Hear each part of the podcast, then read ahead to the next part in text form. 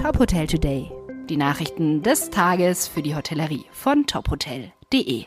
Dieser Podcast wird dir präsentiert von deinem branchenspezifischen Update, dem ETL Adhoga Gastro Briefing. Wir verstehen dich. Mein Name ist Maximilian Hermannsdörfer. Hotels und Restaurants erholen sich langsam von den vielen Monaten der Pandemie. Im September setzten die Betriebe 5,3 Prozent weniger um als im Vorkrisenjahr 2019. Damit haben sich die Umsatzverluste der Branche etwas abgeschwächt. Das teilte der DEHOGA Bundesverband mit. Erhebliche Einbußen verbuchen derzeit allerdings noch Business- und Tagungshotels, Event-Caterer sowie Clubs und Diskotheken. Laut DEHOGA-Präsident Guido Zöllig werde es noch eine Weile dauern, bis die verheerenden Folgen der Krise überwunden seien. Erschwerend hinzu komme der Personalmangel. Wie aus einer aktuellen Umfrage hervorgeht, stellt der Fachkräftemangel für fast 80 Prozent der Betriebe ein Problem dar. Viele müssten daher Speisekarten reduzieren oder zusätzliche Ruhetage ansetzen. Eine Corona-bedingte Gaststättenschließung ist kein Grund für eine Miet- oder Pachtminderung. Das hat das Oberlandesgericht Frankfurt entschieden. In einem Fall hatte eine Betreiberin eines Sushi-Restaurants geklagt, sie wollte im Zuge des Lockdowns die Miete mindern.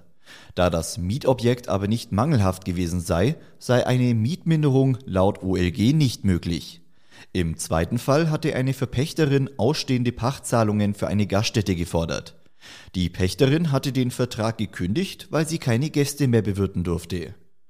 Das OLG entschied, dass die pandemiebedingten Maßnahmen keine außerordentliche Kündigung rechtfertigen würden. Die Entscheidungen sind noch nicht rechtskräftig, das OLG hat in beiden Fällen die Revision zugelassen. Die Fastlane Hospitality hat einen 25-jährigen Pachtvertrag für ein Radisson Red Hotel im Projekt Canyon im Stuttgarter Neckarpark unterzeichnet. Die Fertigstellung ist für 2024 geplant. Das Canyon umfasst insgesamt 24.000 Quadratmeter Mietfläche und ist ein Projekt von FAY Projects aus Mannheim. Es liegt im Zentrum von Stuttgart, nur drei Minuten von der Konzernzentrale der Daimler AG entfernt. Das Hotel soll neben Geschäftsreisenden auch Städtetouristen ansprechen. Es wird das dritte Haus der Radisson Hotel Group auf dem Stuttgarter Hotelmarkt sein. Weitere Nachrichten aus der Hotelbranche finden Sie immer auf tophotel.de.